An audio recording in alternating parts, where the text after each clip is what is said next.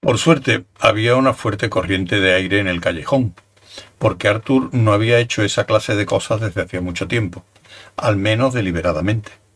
Y de esa forma es precisamente como no hay que hacerlo.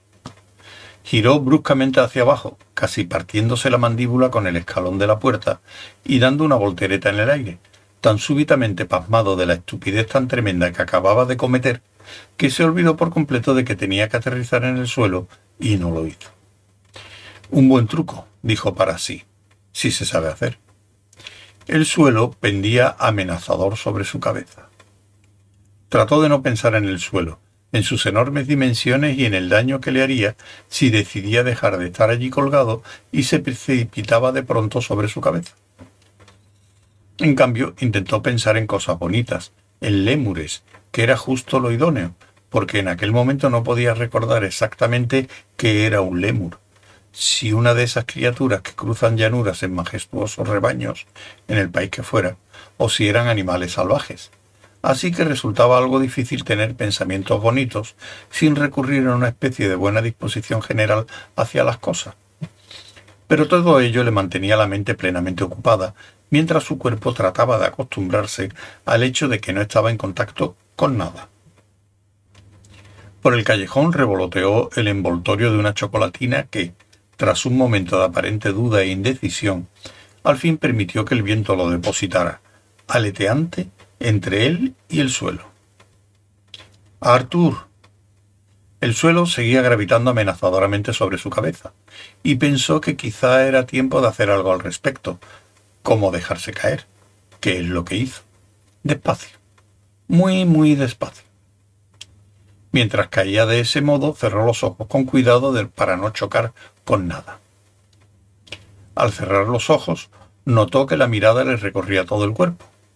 Una vez que le llegó a los pies y que todo su cuerpo era consciente de que tenía los ojos cerrados y que no le daba miedo, despacio, muy, muy despacio, volvió el cuerpo en una dirección y la mente en otra.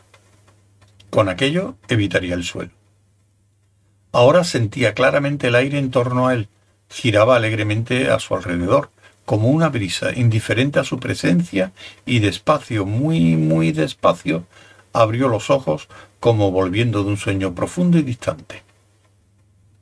Ya había volado antes, claro. Lo había hecho muchas veces en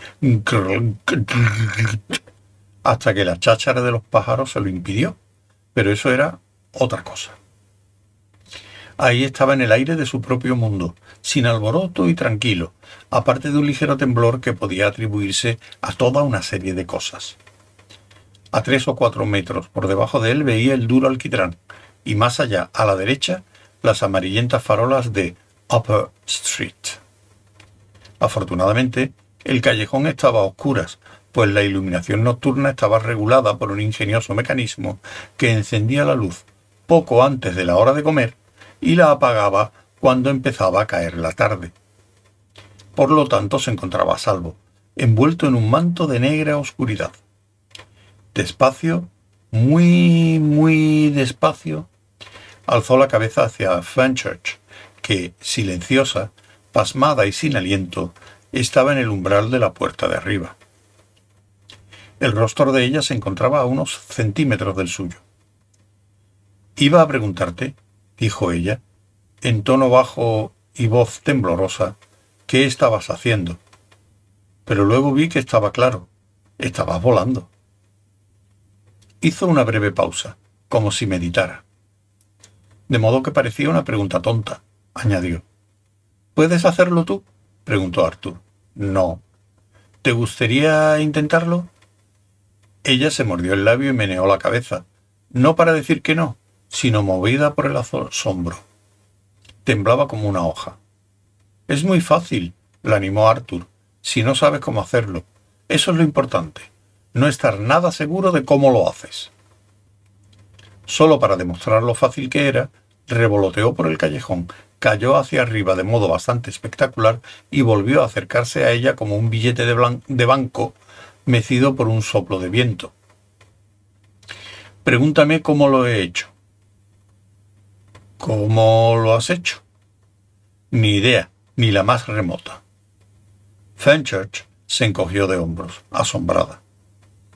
Entonces, ¿cómo puedo...? Arthur descendió un poco más y extendió la mano. Quiero que lo intentes, dijo. Súbete en mi mano, solo con un pie. ¿Cómo? Inténtalo. Nerviosa, dubitativa, casi como si tratara, pensó, de subirse a la mano de alguien que flotara en el aire justo delante de ella, puso un pie en su mano. Ahora el otro. ¿Qué? Levanta el otro pie. No puedo. Inténtalo. Así, así. Nerviosa, dubitativa, casi se dijo como si dejó de pensar a qué se parecía lo que estaba haciendo porque tenía la impresión de, que, de que no quería saberlo en absoluto.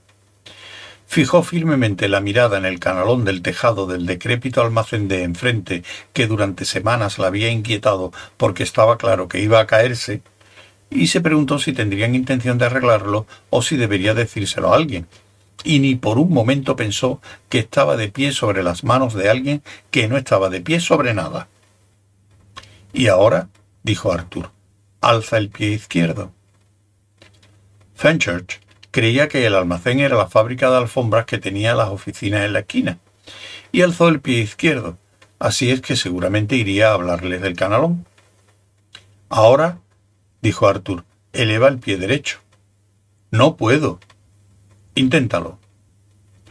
Nunca había visto el canalón desde aquella perspectiva, y le pareció como si entre el fango y la broza acumulados pudiese haber un nido de pájaro.